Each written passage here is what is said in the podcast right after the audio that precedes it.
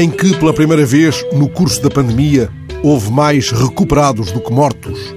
A Corense reabriu o Manesga do Paraíso.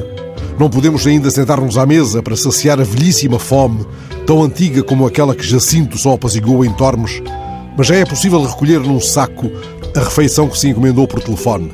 E os dias ganham assim, neste reencontro precário a uma distância cautelar, um breve perfume que por instantes nos reconcilia com o mundo.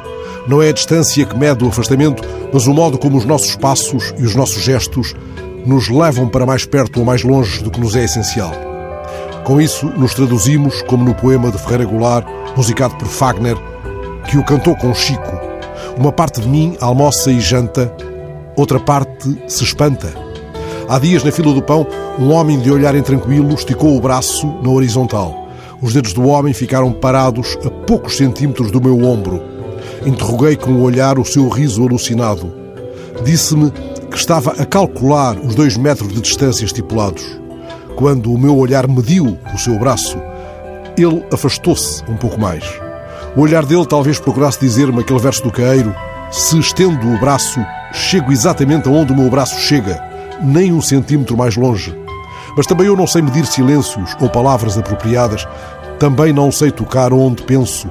E a fila do pão não é lugar para nos assoarmos à ideia de que a distância também faz perto, que percorre um velho provérbio português.